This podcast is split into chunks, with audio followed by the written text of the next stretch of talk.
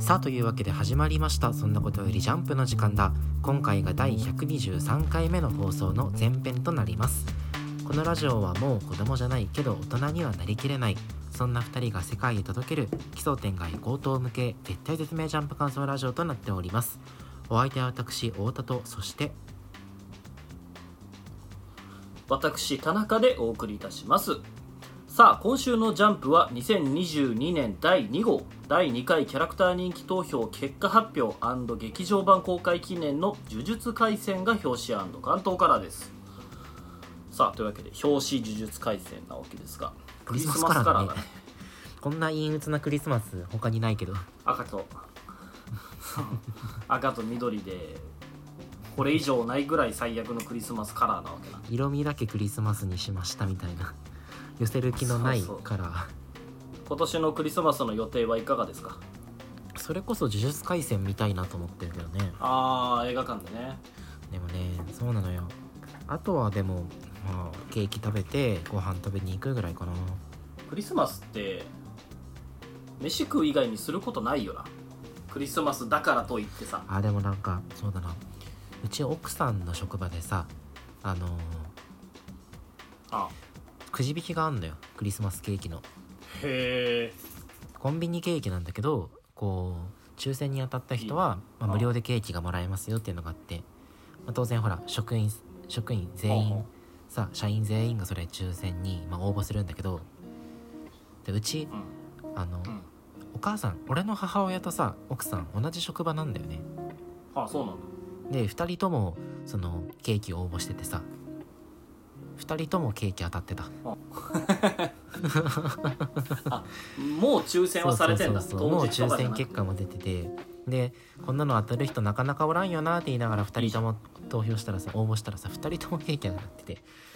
であとはね呪術廻戦やっぱ見たいよね。呪術廻戦ゼロ、ね、確かに。東京の映画館って人多いから予約取れないんだよね。ああそうだね結構早めに行っとかないと。そう。それがまた面倒くさい。回戦なんて大人気タイトルなわけだしな。そう。福岡なんかフラッと行けばいいじゃん。うんうんうん。フラッと行ってフラッと見れば大体見れるけど一番大きい博多のさ、うん、あの映画館でさ。なかなかそう。なかなか東京見れないからね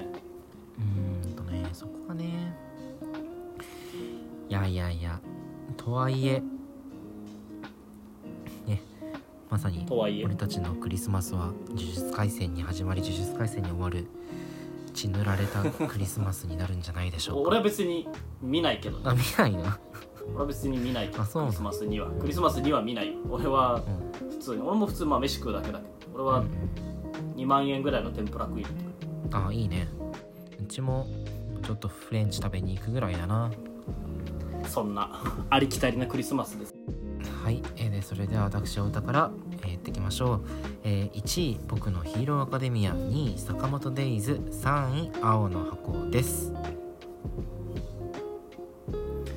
私田中の今週の1位は同じく僕のヒーローアカデミア。そして2位ドロンドロロン。3位坂本デイズとなっております。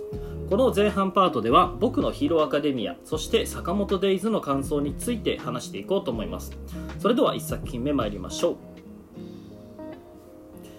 ついにあの子の素顔が判明。噂にたがわぬ美少女でした。僕のヒーローアカデミア。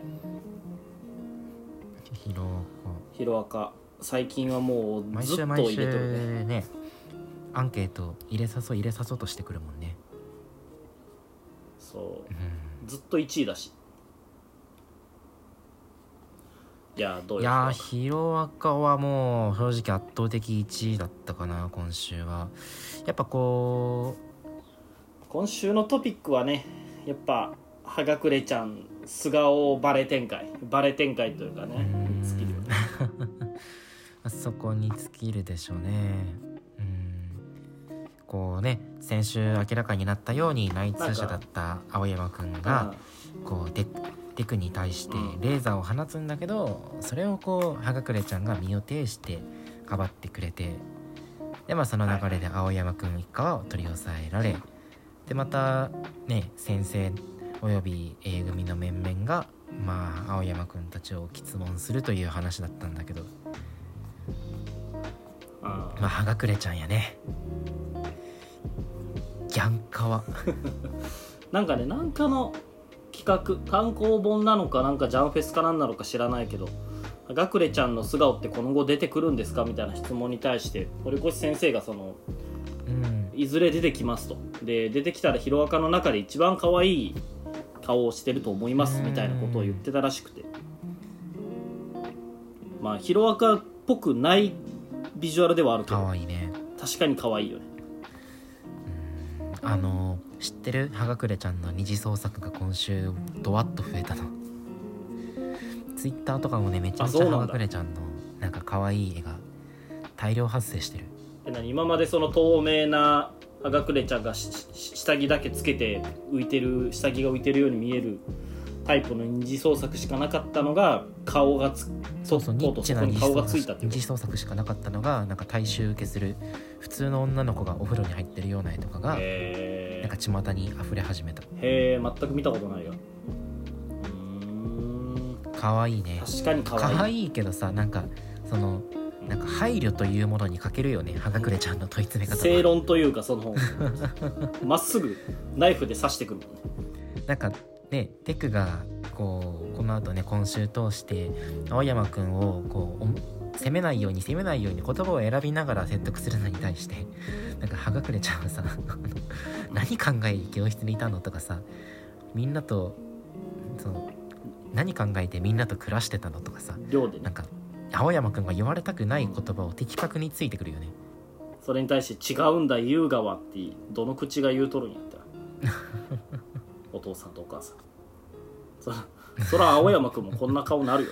ねえ。それだけは言われたくなかったことをズバズバとねズケズケと言ってくるとんでもない女よはがくれちゃん。ねえ。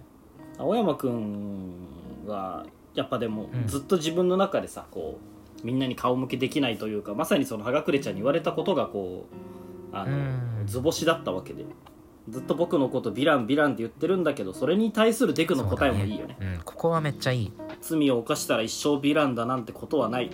君はまだヒーローになれるって。この「君はヒーローになれる」とかさ。この「ヒロアカ」という作品を通ずるそのキラーワードみたいなものがこう最近要所要所で出してくれるじゃん。それはいいよねやっぱ。何回聞いても青熱くなる。青山優雅は根っからのヴィランだったんだよって言って。うん。もうね自分がヒーローになれる余地はないんだよって告白したことに対して救いの手を差し伸べるのがまあデクらしいというか。この作品通してナチュラルボーンヒーローはいないしナチュラルボーンヴィランもいないっていうのがずっと描かれてて、うん。やっぱヒーローであってもね。ねエンデバーとかワン・フォー・オールとかさみんな弱さが描かれてきたしまたヴィランであっても、うんあの信楽とかさ。なんかうん。信楽もだしあとなんだっけ。ダビもさあの生まれながらにしてそんな極悪人だったわけじゃないんだよっていうとかとかずっと描かれてきてて。うん。だからこうやってね自分を卑下する青山くんに手を差し伸べるテクっていうのはこの作品通してのテーマにのっとってて気持ちいいよね。それでいうとトガちゃんはどう？なのトガちゃんは生まれながらにま赤いのが見たくて。やばいやつでは。でもほら。そう悪いやつ、まあ、悪いやつではないのか、そのちょっと人と違うというだけで。でまだほらあのお茶子とかお茶子とかとさこう仲良くなれそうな余地がさ少し見られたじゃん。だからやっぱ根っからの悪なんじゃなくてあの生まれたところで出会う人が近ければまたなんか違う道を歩んでたのかもしれないキャラクターじゃん。そう言われると確かにみんな生まれながらにしてのヴィランではないのかもしれない。まあ顔面金玉ぐらいかな。ナチュラルボーンヴィランといえば。そうだね。あいつぐらい。デクがそのナガンのことをヒーローって言ってるのもいいよね。ああそうだね。ここもうん。オール・フォー・ワンに心を利用されても全てを明け渡さなかったヒーローを僕は知ってるっていうところでナガンが映ってるのもいい。やっぱりその生き様でねあのヒーローにね対して敵対したとはいえやっぱり彼女はあのうん。まごうことなきヒーローだったんだよっていう。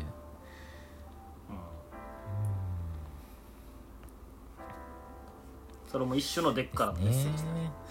だ今週その冒頭でさあのオール・フォー・ワンが言ってるところで、まあ、その100円ライターに例えてさ、青山くんの話をしてるじゃん。うん。でそれがダメだったらダメだったで、まあああダメだったかと思った上で次のルートに思いを馳せるだけだって言って。てやっぱ次のルートあるんじゃない、青山くん内通者説だからが失敗した時だのから次の保険。そう次のルートでしょ？だから葉隠れちゃうんだよ。そこで葉隠れちゃんなんかやっぱ。保険としての葉隠れちゃん俺はだってまだ葉隠れちゃんのこと内通者だと思ってるもん。葉隠れちゃんこんなに可愛いのに？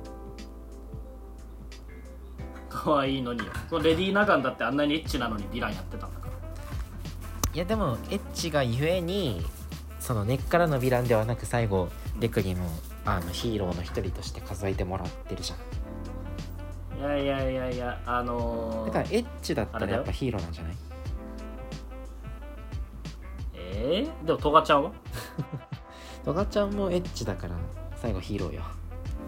だってそっか。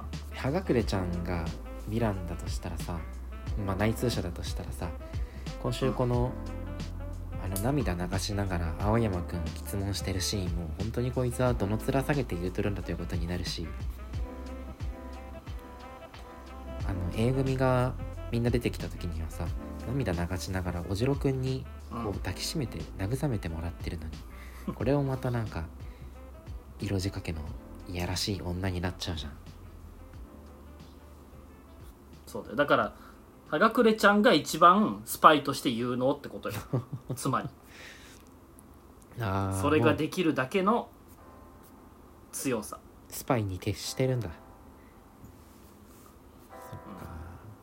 俺やっぱり週読んでてちょっと校長も怪しかったけどねそうやっぱ。校長うーん。俺この前言ってたじゃん。校長はさ、まあ、ネズミなのになんで個性を持ってるのかっていうところで、うんオール・フォー・ワンから個性を与えられたんじゃないかっていう話をねしたんだけれども、うん。そう前から見て今週どこ校長怪しかったよ。言ってもちょっとしか喋ってないか。えそれはもうできれば君たちは下がっていなさいでしょ。さあね。これ粛清しようとしてるシーンとしか俺には見えなかったけど。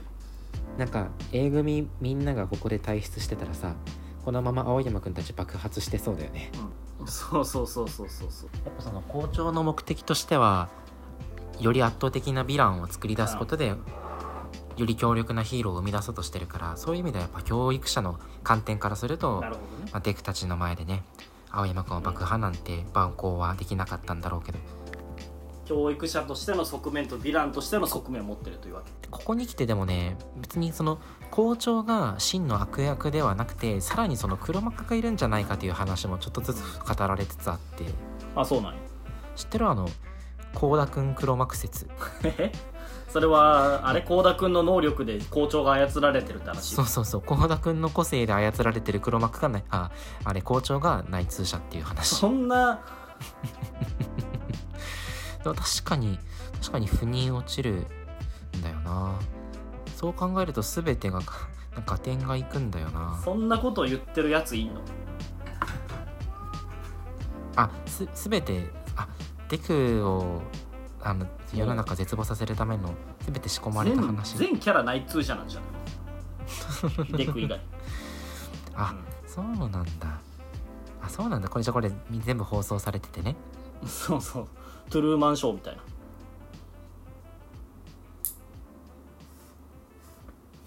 そうそうそう。もうすでに気づいてる。えっとあのすでに気づかれてるオール・フォー・ワンの帝国ではこれが生放送されてるわけ。かトゥルーマンショーか。するとあれだね。裏切った青山くんなんていなかったわけだね。一番いい話じゃん裏切りも何もないから。まあよくよく考えればねスパイのことネズミって言ったりするし。あーやっぱ校長かなじゃあ。内通者。やっぱ校長もう一人ぐらいと葉隠れちゃんうんと青山くんの3人、うん、でそれら全てを操ってるのが幸田くんね。僕の個性がど小動物しか操れないといつから錯覚していたんだいって言って。ネズミ全員操作してるんでしょ。そうそうそういうこと。あーとんでもない漫画ですわ。恐ろしい。でじゃあ次行きましょうかね。さあ次のはい次の作品どうぞ。かっこいい敵とかっこいい敵のかっこいい戦いが今始まる。坂本デイズです。坂本デイズはもうすごいかっこよくてあのー本すごいよね。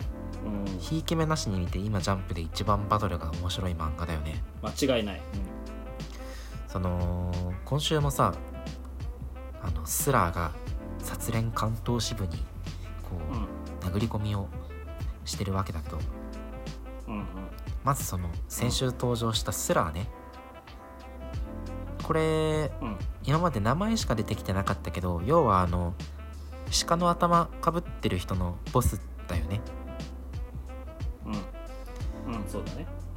そのスラーサイドのキャラクターとして今まで出てきたのがさあの鹿の頭の人しかいなかったからさ、なんかそういう奇抜な見た目のグループなのかと思いきやはいはい。スラーがめちゃめちゃかっこいい、うん。シンプルに顔がイケてるじゃん。うん、かっこいいね。同行してるこれな楽さん？一条楽みたいなやつ一緒に来てるじゃん。学。学だね。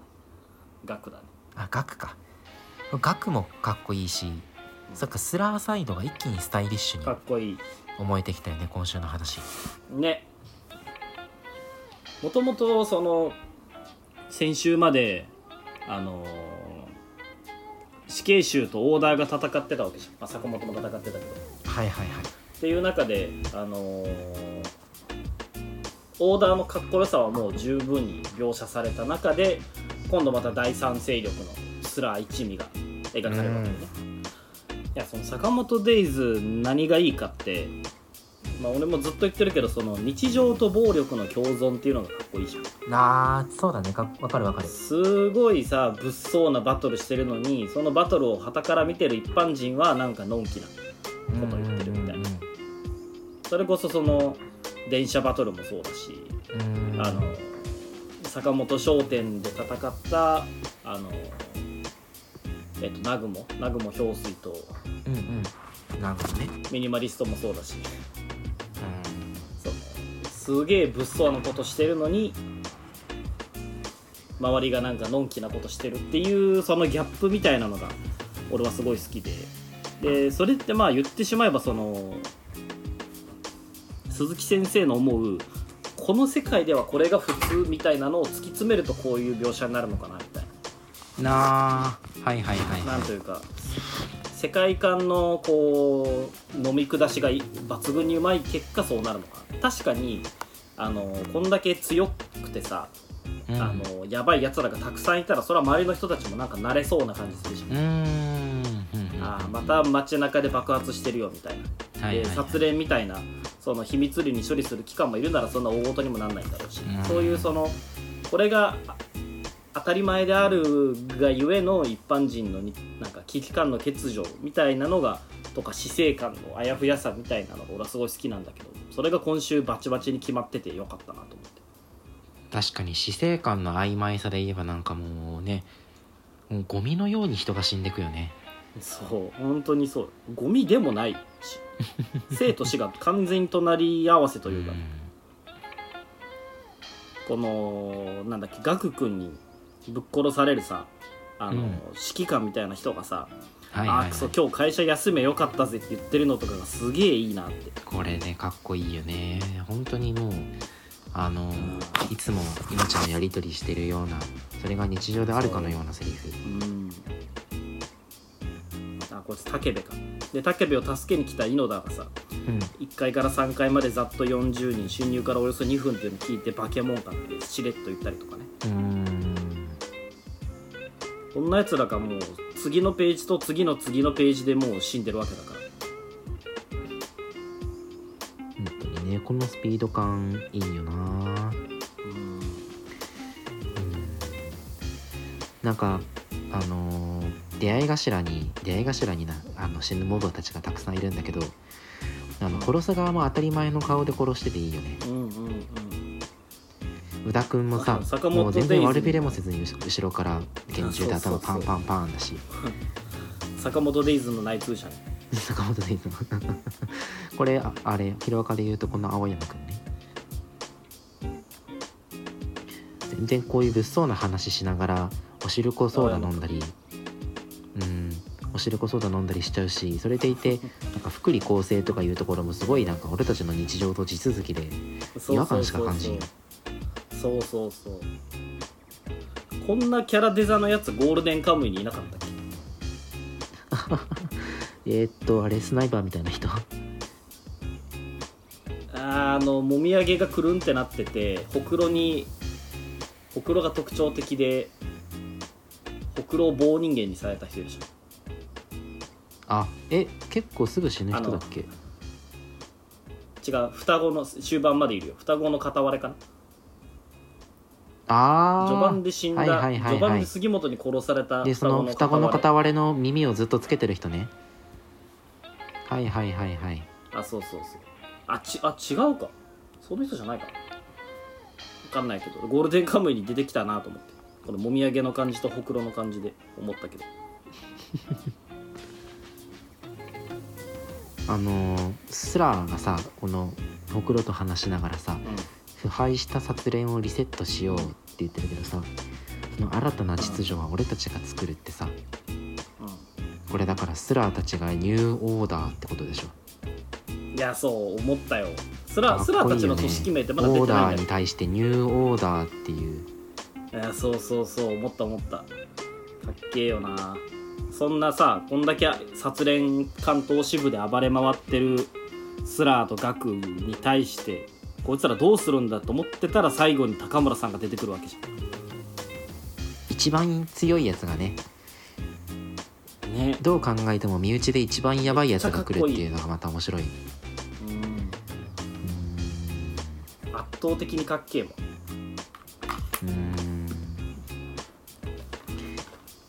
この門番を一刀両断するところもかっこいいしこですらない。よれなんかガクがさあの廊下の奥見て何か来たなってあのガクが廊下の奥見て何か来たなって言ってるんだけどこれもその本当にこうん得体の知れなさを感じるというか高村さんっていう存在自体が不気味だし廊下の奥がぼんやり黒く描かれてることもあってねなんか化け物が出てきたかのようなどっちが敵でどっちが味方か分からんような恐ろしさがある。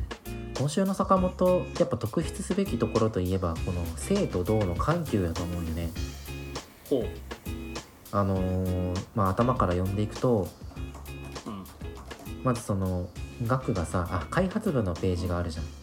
あた、はいはい。上から開発部って吊り下がっててはいはい、なんか端っこの方で男の人が飛んでてさ。うん、でみんなが「えーって言って振り返るとそこに額がこう顔をぬっと出てくるんだけどこの動きの少ないページを正のページとするならさその次のページで額が全員皆殺しにしててもうすごい迫力満点に書かれててこれが銅のページなのよきっとね。また次のページではあの額が壁越し扉越しにあた銃撃されててもうこれ銃のうん。あの効果バチバチで銅のページなんだけど、うん。次のコマはあのガクが、ね、あのガンナー4人を、まあ、殺戮してて。でもこれはいはい。さっきの攻撃シーンとは打って変わってすごくこう静かなページとして描かれてるんだよね。そうだね。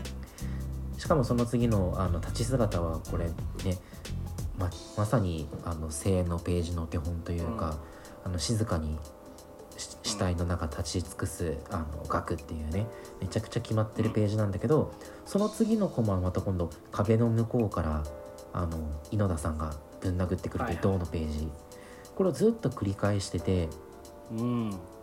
だからその、えー例えばスラーが登場してエレベーターが開くシーン正のシーンの次に、うん。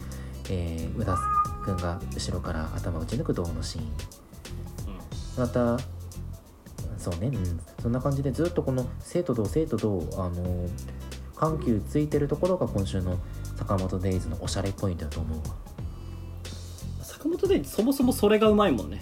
なんかもう読んでて頭気持ちよくなるよね、合法ドラッグというか、ね本当にそう。なんかそういう音楽もあるじゃん。脳の脳の奥の奥から気持ちよくなる音楽。それに類するものを感じる。あー確かに。坂本デイズなんか話そんながっちり固めなくても濃厚なバトルシーンだけ描いときゃ満足するだろうっていう一番難しい誰でも考えつくけど一番難しいことをマジでちゃんとできてる。まず本当に稀有な漫画だなと思うよ。えらいことよね。本当に話中身なんもないけどね、本当にそう。今日だって今週の話もだってあれだもんね。うん。あの敵が敵の組織行って殺戮しただけの話だもん。でももう週刊連載においての一つの正解じゃない？うん。話なんてライブ感でええんだからとにかく読んでてかっこよければそれでよしっていう。毎週毎週満足感あるの？すごいもんね。いやー本当に坂本デイズ強いな。まさかここまで化けると思わなかったけど。ね2021年もう本当に終わり間近だけど今年一番あの伸びた漫画といえば坂本デイズうなんじゃない、ん。